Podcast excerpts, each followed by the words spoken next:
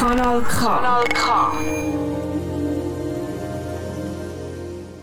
Kultur pur heute mit folgenden Themen. Romeo, das Theater Junge Marie über das ewige Thema Liebe. Interviews mit der Regisseurin und jungen Schauspielenden. Im Kunsthaus in Aarau werden eindrückliche Werke der internationalen Künstlerin Nicole Eisenman gezeigt. Der Dokumentarfilm Stand Up My Beauty zur äthiopischen Sängerin Nardos kommt bald in die Kinos und das neue Album der Kultgruppe Dressel Tal ist erschienen. Der Schweizer Erfolgsautor Martin Suter versucht sich mit einem sehr speziellen Roman über den Ex-Fußballer Bastian Schweinsteiger.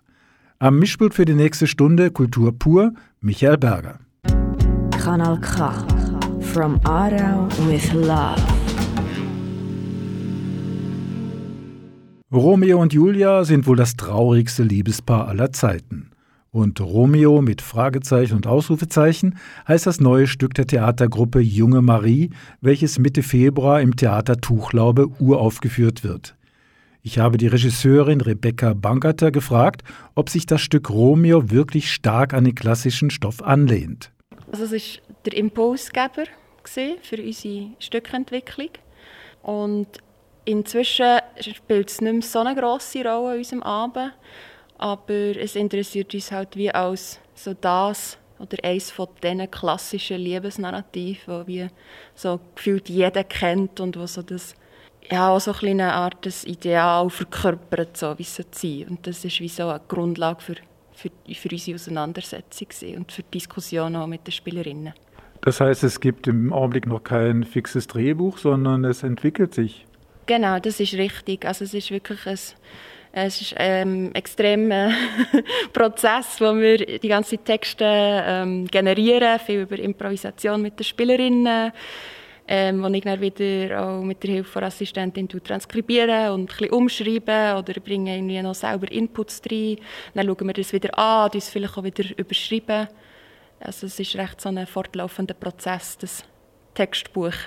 Aber es geht schon äh, um die Liebe. Aber über Liebe ist schon viel geschrieben und äh, gesagt worden. Findet man da wieder was Neues? Hm. Ja, äh, legitime Frage. Also ich glaube, das ist gerade auch wie so unser, ähm, unser wichtigster Punkt, dass wir wie so ähm, sehen, es gibt eigentlich die absolut ja, Liebe macht so einen grossen Anteil aus in Filmen, in Musik, in Liedern. Und es gibt so einen richtigen, äh, ja, richtigen Überfluss, also Liebesnarrativ und so, also Bilder und Klischeebilder. Und wir sind so extrem prägt von dem. Und jetzt geht es uns wirklich darum, genau das zum Thema zu machen und auch so zu hinterfragen, ja, von welchen Sachen sind wir denn geprägt, von welchen Sachen wollen wir uns prägen und welche vielleicht auch nicht. So, also ich glaube, das ist auch gerade so ein unser Thema und es gibt auch eine ja, gewisse ähm, Akzeptanz von, hey, es ist etwas mega Grosses, es ist mega ungreifbar und vielleicht kann man wie gerade auch so im Hinblick auf das Zielpublikum sagen, hey, wir wollen wie sagen, hey, wir machen Lust zum Ausprobieren. So, was glaube ich ähm, ein bisschen zu kurz kommt, manchmal in so klassischen Liebesnarrativ. Es wird ja in einigen Schulvorstellungen gespielt, das Stück. Muss man dann äh, vom Text, von, von der Geschichte her, muss man darauf Rücksicht nehmen? Ja, unbedingt. Also, ich glaube, so im Moment sind wir jetzt so an einem Punkt, wo wir versuchen, stark so die Balance zu finden zwischen wie weit kann man irritieren oder wollen wir auch irritieren, wollen wir eben auch etwas auslösen und, ähm, bei, den, bei den Jugendlichen und wie weit muss man sie natürlich auch neu abholen, wo sie gerade so stehen und dort ist jetzt auch, ja, ist irgendwie die Erkenntnis so groß, dass so halt das einen riesen Unterschied macht, je nachdem, wer auch wie weit ist oder vielleicht schon wie viel Erfahrungen gemacht hat mit, mit Liebe und dass es äh, einen grossen Unterschied macht, ob jetzt da jemand 14 ist, 15 oder 16 ist. So. Und unsere, unsere Strategie ist dort ein bisschen zu versuchen, immer wieder so Punkte zu finden, wo man klar kann ansetzen kann, wie so zum Beispiel so zu sagen, okay, ähm, das ist jetzt irgendwie äh, das Bild von, vom Liebeskummer oder das Bild vom ersten Date, so, wo man irgendwie so kann anknüpfen kann.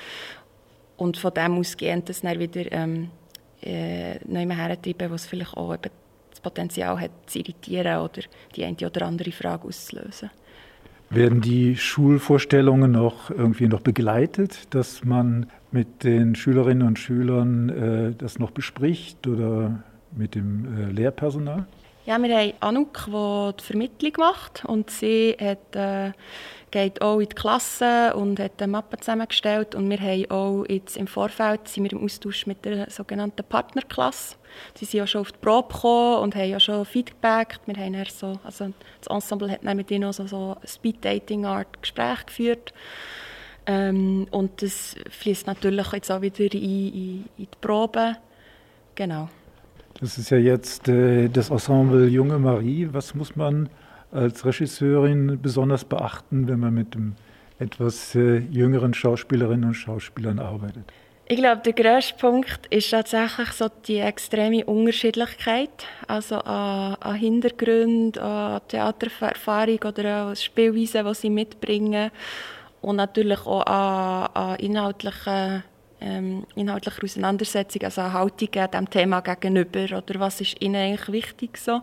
Und das ist recht herausfordernd, um das irgendwie zusammenzubringen, zum Abend, aber gleichzeitig ist das natürlich auch gerade so das Schöne für mich dran und wieso ähm, ja, ist, ist mir auch recht wichtig, dass, dass das viel auch von ihnen kommt und äh, sie sich irgendwie ernst genommen fühlen und es nicht so auf sie drauf gesetzt wird. So. Rebecca Bangerter, Regisseurin des Stückes Romeo, welches das junge Theater Marie ab Mitte Februar in der Tuchlaube Aarau aufführen wird. Neben den jungen Schauspielerinnen und Schauspielern wird auch noch der Musiker Dominik Blume auf der Bühne agieren und die Texte mit elektrischer Gitarre und einer Reihe von Effekt- und Loopgeräten untermalen. Hören wir hier ein Stück von Dominik Blume, Salome Velo.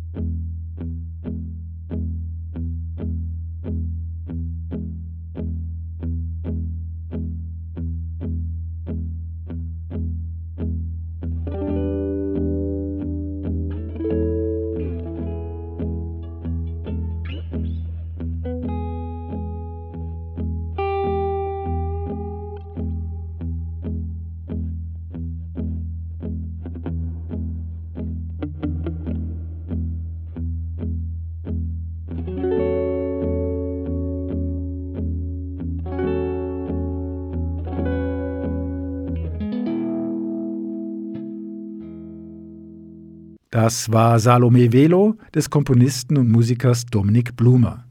Ähnliche Musik ist zu hören in der Tuchlaube Aarau während der Aufführung des Stückes Romeo der Theatergruppe Junge Marie.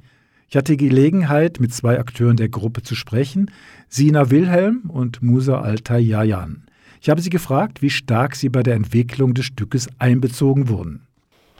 Ähm, also wir haben im Herbst haben wir verschiedene Probewochen gehabt, wo es eigentlich hauptsächlich darum ging, dass wir inhaltliche Diskussionen führen.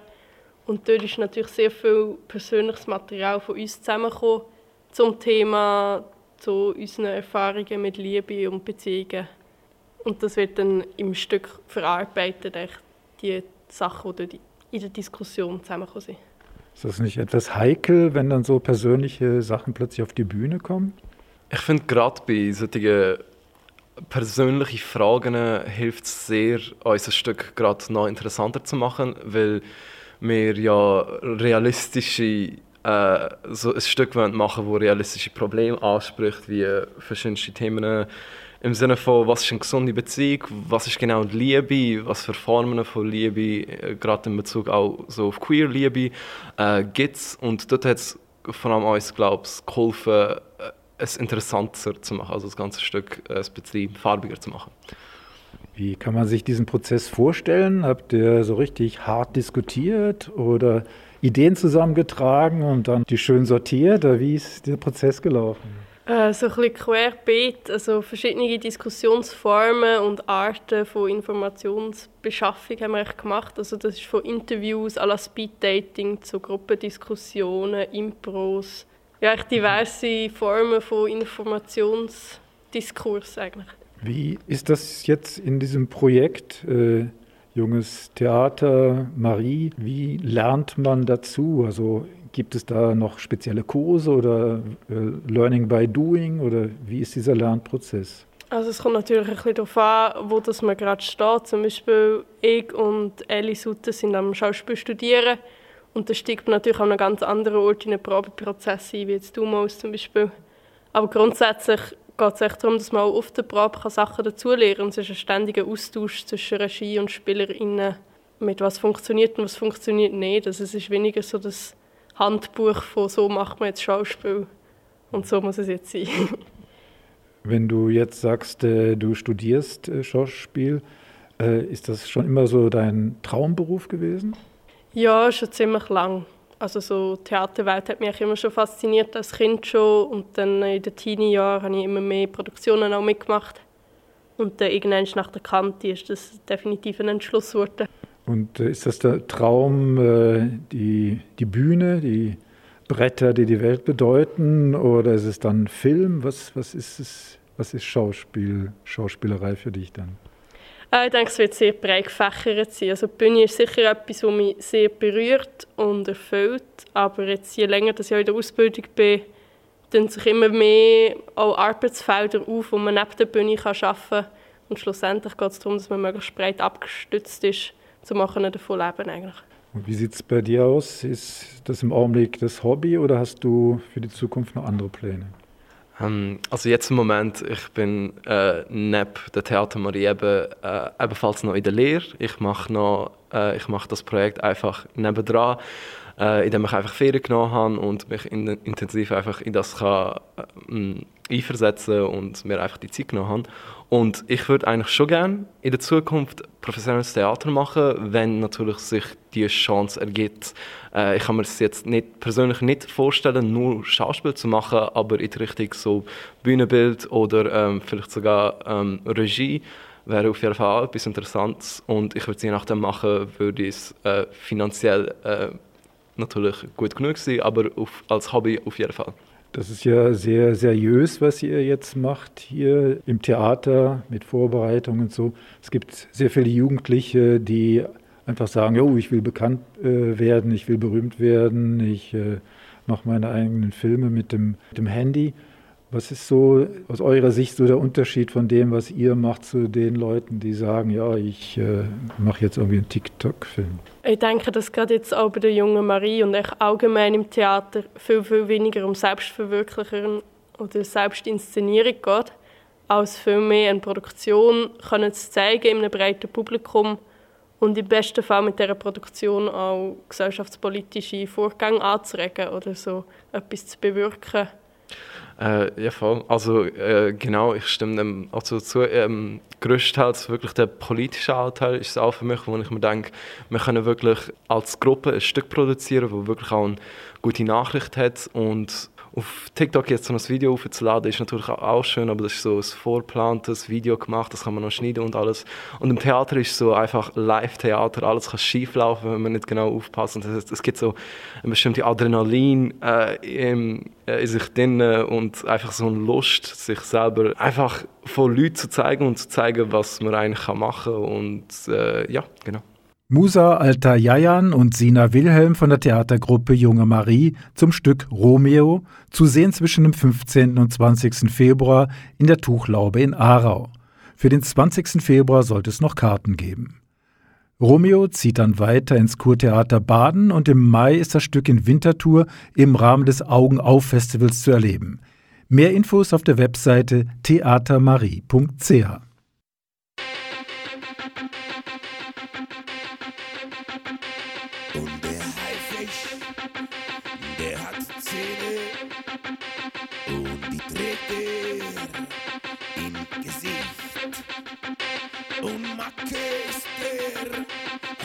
ein Messer, doch das Messer sieht man nicht.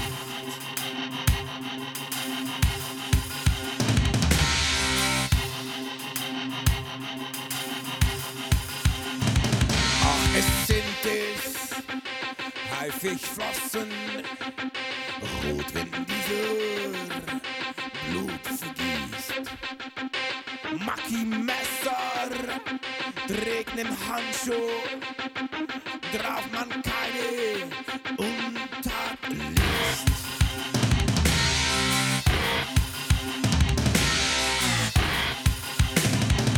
An den schönen blauen Sonntag liegt ein Toter Mann am Strand und ein Mensch geht um die Ecke, denn man mag. Messer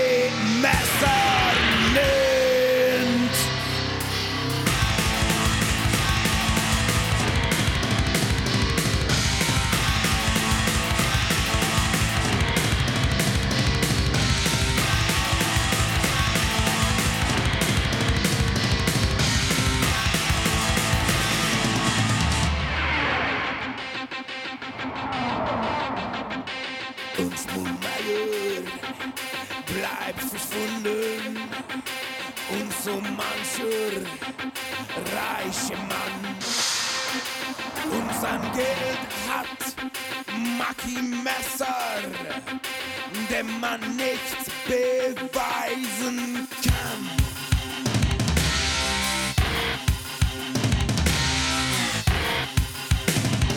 Jenny Tower war gefunden mit nem Messer in der Brust und am Kegel Maki Messer, der von allem nichts gewusst.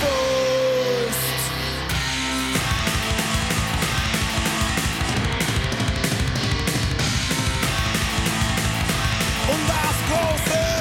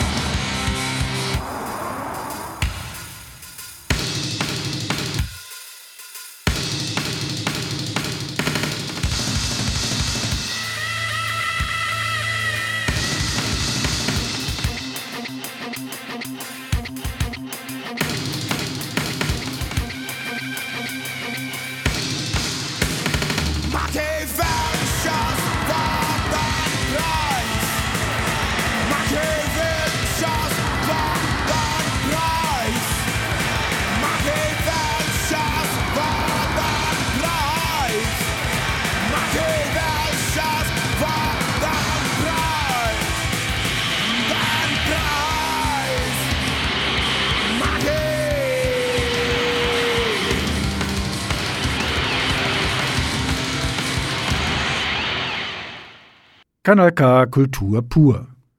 Stand Up My Beauty heißt ein neuer Dokumentarfilm, der Mitte Februar in die Kinos kommt. Im Mittelpunkt steht die äthiopische Sängerin Nados Wude Tesfaf. Die Schweizer Regisseurin Heidi Spekonia hat die zielstrebige Sängerin während sechs Jahren begleitet. Anita Huber konnte die Regisseurin an den Solothurner Filmtagen interviewen. Aufgewachsen ist die kleine Nartos in einem Dorf in Äthiopien. Ihre Mutter hat nicht wollen, dass sie als Kind schon verheiratet wird und hat darum ihre siebenjährige Tochter zu ihrer Tante in die Hauptstadt Addis Abeba geschickt. In der Sonntagsschule ist das Gesangstalent von jungen Nartos entdeckt worden und sie hat bald öffentliche Auftritte in Clubs gehabt. Doch ihre Tante hat ihr das Singen verbieten, weil sich das nicht für ein sittsames Mädchen gehöre. Es ist zum Streit gekommen und Nartas ist als Jugendliche ausgerissen. Jetzt hat sie selber müssen für sich sorgen und hat darum ihr Leben verdient als Tagelöhnerin auf Baustellen und als Sängerin. Heute tritt Nardos jede Nacht im Club Fendika auf. Und sie ist Mitglied der Band Etiocolor, die auch regelmässig bei Jazzfestivals in der ganzen Welt Auftritt hat. Lange Zeit hat Nartos nur Lieder gesungen, wo andere geschrieben haben. Doch sie möchte ein eigenes Lied singen. Ein Lied über das Leben von Frauen in Äthiopien. Zusammen mit dem Filmteam macht sie sich auf den Weg, um Geschichten für ihre Lieder zu sammeln. Sie trifft eine Dichterin, die mit ihren Kindern auf der Straße lebt. Sie besucht ihre Mutter, wo sie schon als kleines Mädchen weggeschickt hat. Sie fährt ins Heimatdorf von ihrer Schwiegermutter und redet dort mit den besten Asmari-Sängerinnen, wo aber gegen ihren Willen schon als Mädchen verheiratet worden sind. Im Zentrum dieser Dokumentation steht natürlich die Nartos, eine eindrückliche moderne Frau aus Äthiopien.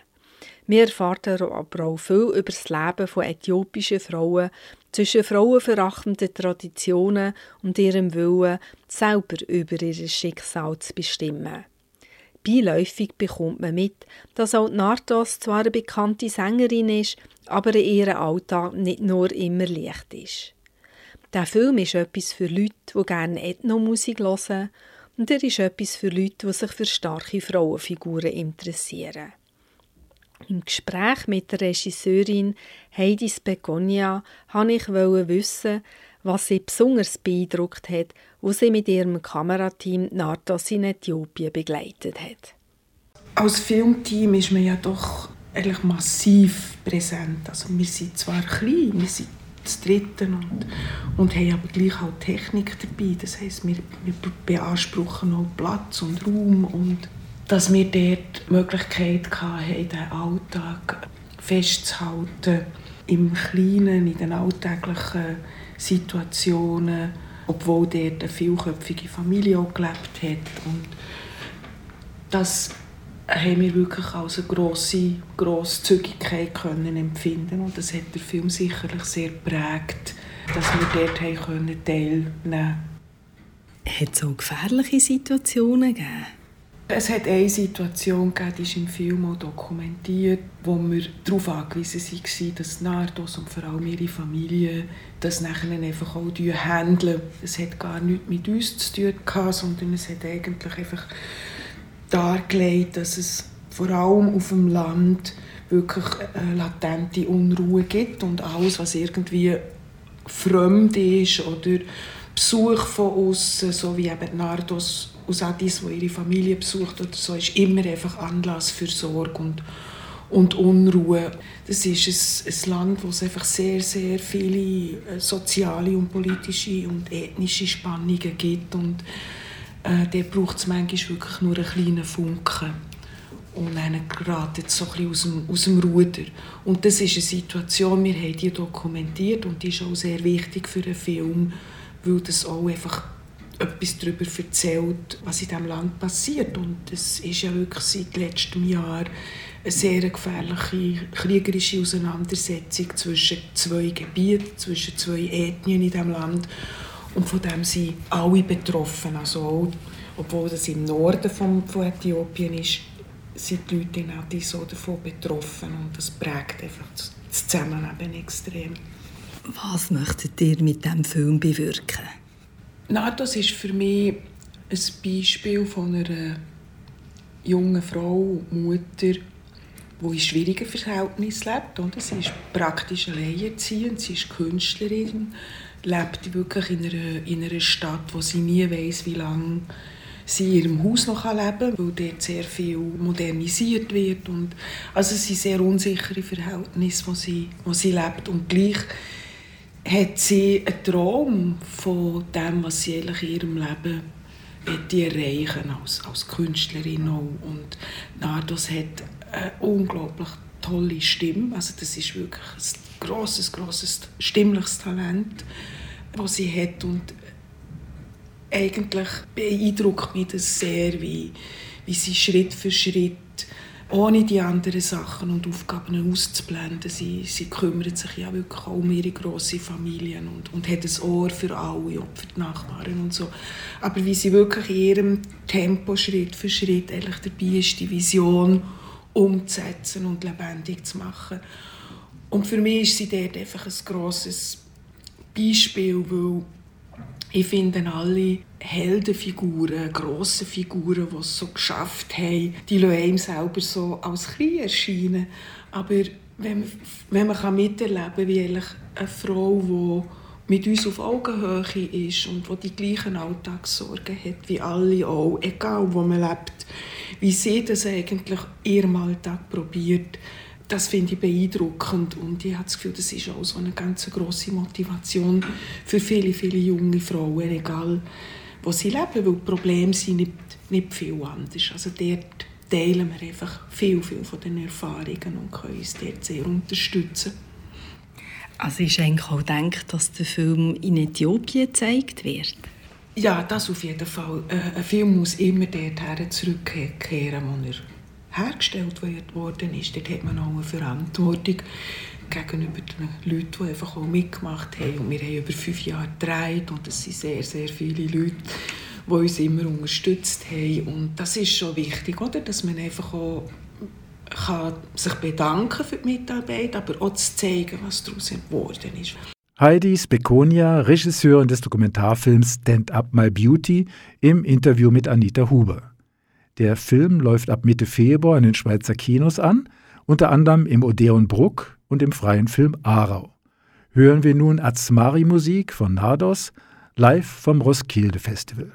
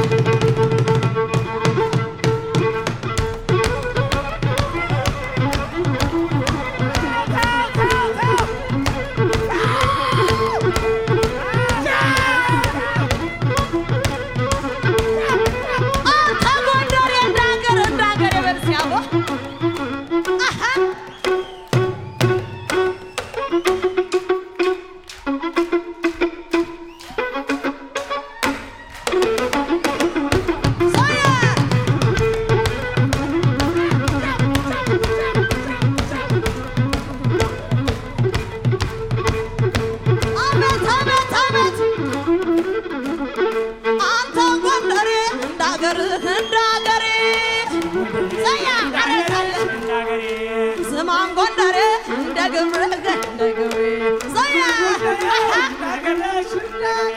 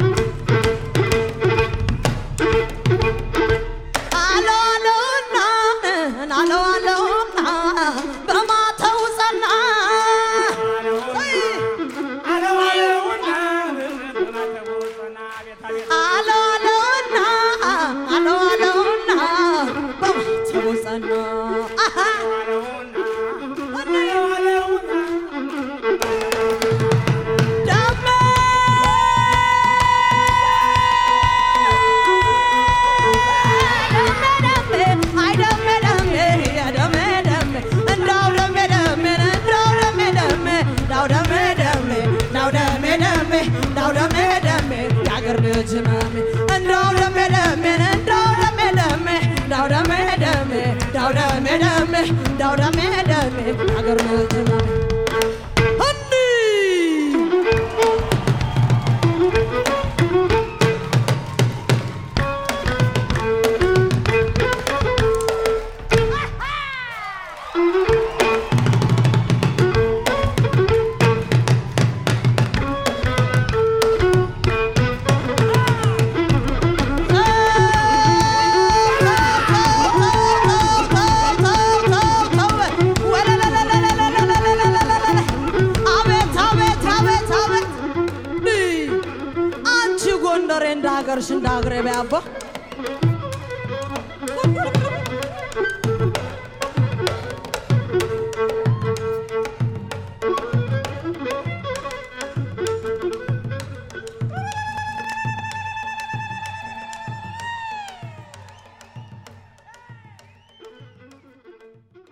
Kanal K Kultur pur. Das Aargauer Kunsthaus ist bekannt für seine Ausstellungen mit nationaler Ausstrahlung. Zurzeit ist unter dem Titel Köpfe, Küsse, Kämpfe eine international bekannte Künstlerin zu sehen, Nicole Eisenman. Passend zu den Werken von Nicole Eisenman werden einige Werke der Moderne aus dem Fundus des Kunsthauses sowie Partnern an der speziellen Ausstellung gezeigt. Ich habe die Direktorin des Kunsthauses, Katharina Ammann, gefragt, wieso die renommierte internationale Künstlerin Nicole Eisenman im Aargauer Kunsthaus gezeigt wird. Für mich sind internationale Positionen immer äh, bedeutsam, solange man sich in einen Bezug setzen zu dem, was wir da in, im Aargauer Kunsthaus haben und machen. Und jetzt in dem Fall äh, setzt sie sich so stark mit der Kunstgeschichte auseinander und hat einen humorvollen Zugang auch äh, zu der Kunst, zu der Modernen. Und das ist für uns wirklich eine Chance gewesen, um unsere Sammlung wie mit ihren Arbeiten in einen Kontext zu bringen und durch das auch unsere Sammlung wieder neu anzuschauen. Ich finde auch, dass es sehr humorvoll ist. Äh, Was ist das Besondere eben an dieser Künstlerin? Sie hat einen unglaublichen Witz. Sie ist äh, teilweise auch sehr sarkastisch. Es sind natürlich immer auch Gesellschaftsbilder in dem Sinn, Kommentare zur Gesellschaft, aber auch zu persönlichen Beziehungen. Ähm, sie hat etwas sehr Frisches, etwas sehr Freches, wobei nicht etwas Respektloses. Ähm, auch wie sie sich in der Kunstgeschichte bedient. Äh, ähm, das zeugt auch von einer großen Referenz eigentlich ähm, an die Künstlerinnen und Künstler vor der Nicole Eisenman. Ähm, also sie reiht sich da auch ein in eine, in eine Geschichte, in eine Tradition, aber das natürlich mit einer Leichtigkeit und mit einer großen Virtuosität. Im Augenblick ist ja eben dieses Non-Binäre sehr aktuell. Was ist der Bezug dort bei der Künstlerin? Nicole Eisenman definiert sich selber als äh, non-binär, äh, hat aber auch ganz stark in den 90er Jahren äh, ähm, äh, lesbische Themen behandelt. Also sie stellt natürlich wirklich eine Frage von, wer bin ich, wer bin ich innerhalb von der Gesellschaft, ähm, wie werde ich wahrgenommen, wie wird mein Umfeld wahrgenommen. Und das sind sehr, sehr wichtige Fragen natürlich in unserer Gegenwart. Könnten Sie ein Werk, das Ihnen besonders beeindruckt hat, äh, noch kurz beschreiben? Ich beschreibe gerne das größte Bild in dieser Ausstellung. Es ist ein zweiteiliges Werk, wandfüllend. Das heißt Fortschritt, reale und imaginierte Fortschritt. Und das zeigt Nicole Eisenman in einer Studiosituation, wo sie so sehr ähm, äh, engagiert und aber auch angestrengt äh, nach Inspiration sucht. Und äh, das Spezielle an dem Bild ist auch, ähm, dass sich dann auf dem Bild die Materialien, die sie im Studio benutzt, auch, auch materialisieren. Also klebt, klebt die Leinwand, Fetzen bemalt oder unbemalt. Äh, es, es türmen sich Farbklecks wirklich übereinander. Äh, manches ist gemalt, manches ist collagiert. Irgendwo im Himmel fliegen ein paar Hamburger umeinander. Am linken unteren Ecke hat es ganz eine kleine, kleine Abbildung von einem kleinen Tod, wo wie eine Comicfigur so ein resigniert im Bild steht. Es ist ein ganzes Panoptikum eigentlich vom menschlichen Leben, das sich da abbildet und aber auch Nicole Eisenman in einer, in einer suchenden Position, vielleicht auch in einer scheiternden Position zeigt, weil Künstler sie ist ein prekärer, schwieriger, herausfordernder äh, Zustand natürlich auch. Katharina Ammann, Direktorin des Aargauer Kunsthauses. Die Ausstellung Köpfe, Küsse, Kämpfe, Nicole Eisenman und die Modernen ist noch bis am 24. April im Kunsthaus zu sehen. Ein Ausflug lohnt sich. Passend zur Ausstellung ist eine umfangreiche Publikation erschienen. Das Kunsthaus ist von Dienstag bis Sonntag jeweils von 10 bis 17 Uhr geöffnet, am Donnerstag bis 20 Uhr.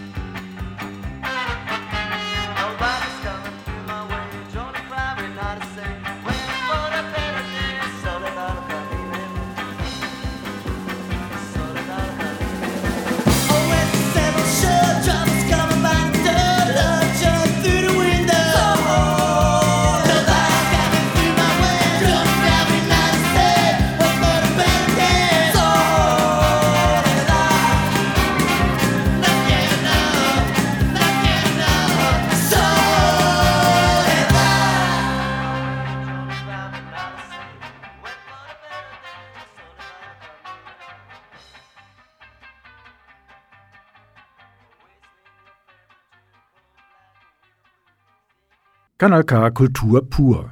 Kommen wir nun zum Musiktipp von The Noise.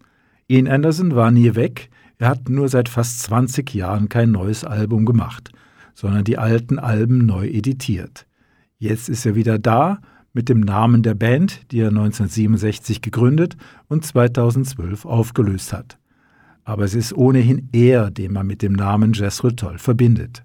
The Noise hat das neue Werk The Sealot Gene an früher erinnert.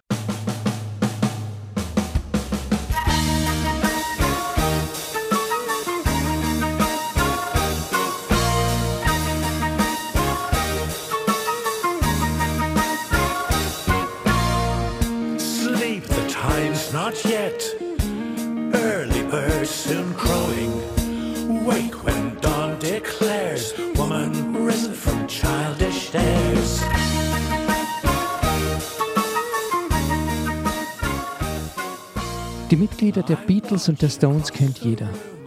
Bei Roger Waters und David Gilmour blinkt sofort Pink Floyd auf. Und dass Jack Bruce, Eric Clapton und Ginger Baker der Cream waren, ist wohl auch unvergessen. Doch womit verbindet man Mick Abrahams und Martin Barr? Der eine war Gründungs-, der andere langjähriges Mitglied bei Jethro Tull. Mit dieser Band verbindet man, völlig zu Recht, Jan Andersen, an dessen Seite eine ganze Riege an Musikern gespielt hat. Manche davon 15 oder 20 Jahre lang, andere kamen nur mal für ein ein- oder zweijähriges Gastspiel vorbei. Jan Andersen ist als Songwriter und als Flötist eine singuläre Figur im Rockbusiness. Es gibt keinen zweiten wie ihn und kaum jemand überhaupt, der die Querflöte so virtuos und kraftvoll spielt wie er. Gegründet als Progressive Rock Band stehen Jethro Tull genauso für Folk Rock und Electronic Rock und Andersens Musik vermischt sogar Stile wie Folk, Jazz, Blues, Klassik, Rock und Weltmusik. Seine Texte sind anspruchsvoll, oft skurril und immer wieder politisch. Im Titelsong The Sealed Gene etwa wendet er sich gegen Populisten und Intoleranz. Von der Experimentierfreude, die sich durch die Bandgeschichte zieht, merkt man auf dem neuen Album nicht viel. The Sealed Gene erinnert an die Anfänge, als Jethro Tull in den 1960er, 70er Jahren mit Aqualung und Thick as a Brick Musikgeschichte schrieben. Das Album glänzt mit eingängigen melodischen Motiven. Jan Andersens virtuosem Spiel auf der Querflöte, teils elektrisch verstärkt und teils akustisch. Die Arrangements sind überwiegend opulent und ausladend, immer wieder auch intim.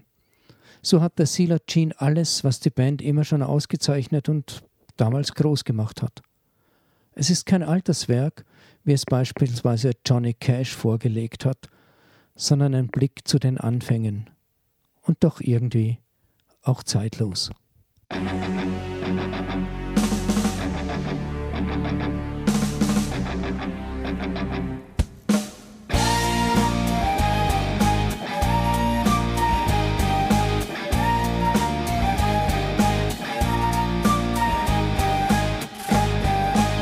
Half of us are in the apple, half of us are in the pie. All of us are in the pudding when the last bus has gone by. Someone has to take the high road, someone has to make the bed. No one has the right to tell you to lie down when all is said.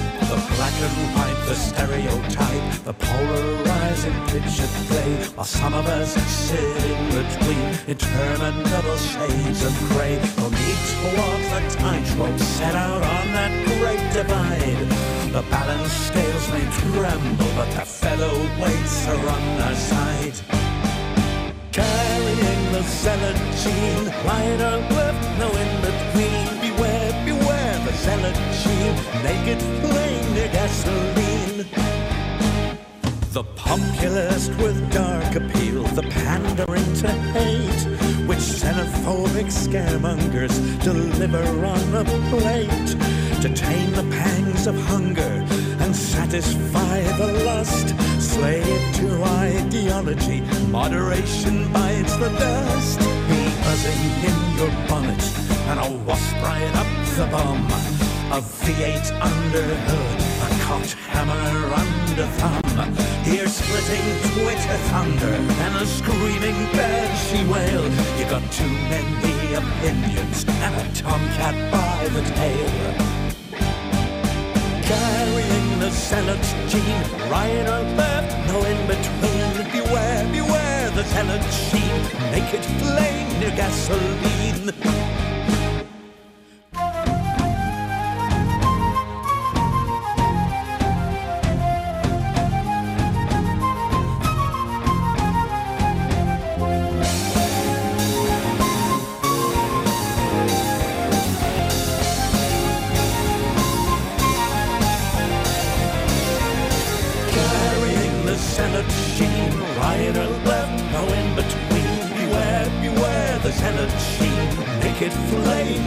Gasoline. Half of us are in the apple, half of us are in the pie. All of us are in the pudding when the last bus has gone by. Someone has to take the high road, someone has to make the bed. No one has the right to tell you to lie down when all is said. The black and white, the stereotype, the polarizing picture play, while some of us sit in between interminable shades of grey. No need to walk the tightrope set out on that great divide. The balance scales may tremble, but the feather weights are on the side. Carrying the salad sheen, or left, no in between. Beware, beware the salad sheen, naked flame near gasoline.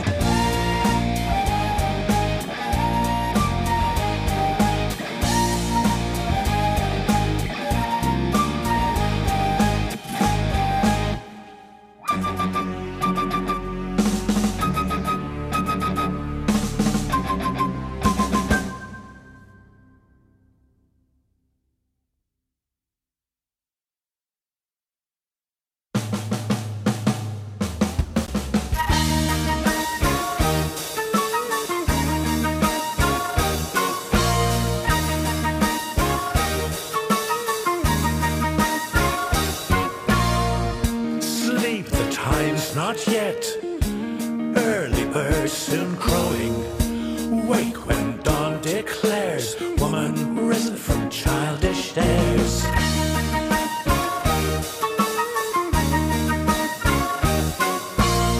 I watch across the room, dancing shadow torch outside. Lights path down cobbled lane, which I have walked will walk again.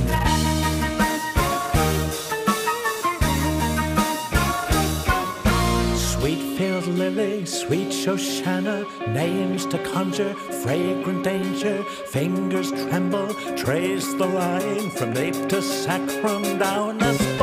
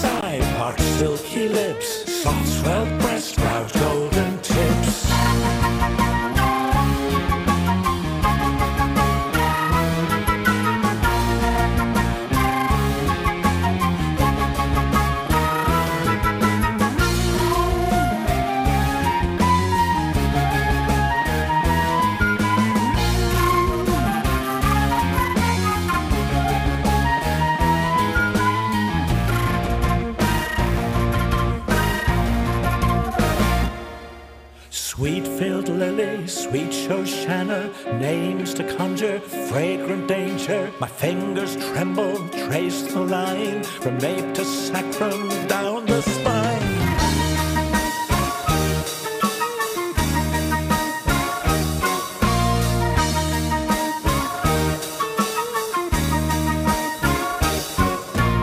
Sweet sadness fills my heart, offered chances best not taken.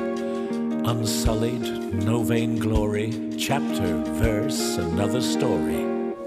Rushed eyelids gently closed, beauty framed in dawnlight. Savor, moment blessed, a kiss,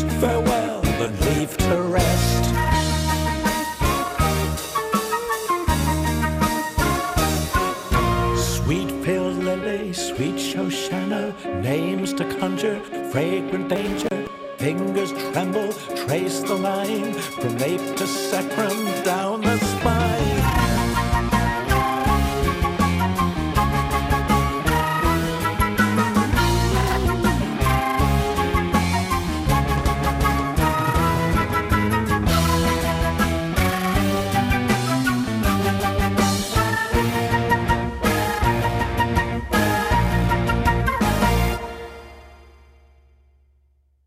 Noise über das Album Cecilia Jean von Jess Tull. Es ist im Label Inside Out Music erschienen. Wir haben daraus das Titelstück Cecilia Jean gehört. Mehr originelle Musik stellt The Noise in seiner Sendung Wonderbra vor, hier auf Kanal K das nächste Mal am 23. Februar um 21 Uhr. Kanal K. Im heutigen Buchtipp geht es um zwei auf den ersten Blick sehr verschiedene Menschen. Da ist der auch hierzulande bekannte deutsche Ex-Fußballer Bastian Schweinsteiger und der Autor Martin Suter, einer der zurzeit im deutschen Sprachraum meistgelesensten Romanciers. Der Fußballer Schweinsteiger, lange Zeit bei Bayern München unter Vertrag und Weltmeister mit der deutschen Nationalmannschaft, suchte einen Biografen und wurde in der Schweiz beim Diogenes Verlag fündig. Dass Martin Suter aus wenig Material durchaus lesenswerte Bücher machen kann, hat er mit der vielverkauften Almenreihe bewiesen und zudem hat Martin Suter ein Faible für die Welt der Schönen und Reichen, was er mit seiner langjährigen Kolumne Business Class bewiesen hat. Doch das Spezielle an der Zusammenarbeit von Martin Suter und Bastian Schweinsteiger, er hat über den Fußballer schlussendlich keine dieser üblichen Biografien geschrieben, sondern einen Roman, zwar mit Fakten, aber auch mit viel eigener Fantasie.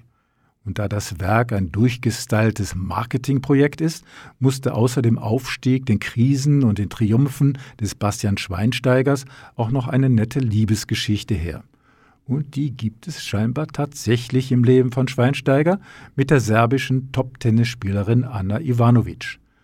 Und was ich zu dem Buch meine? Also, Bastian Schweinsteiger war wohl ein außergewöhnlicher Fußballer, aber das langt leider nicht für eine knallige oder anregende Biografie.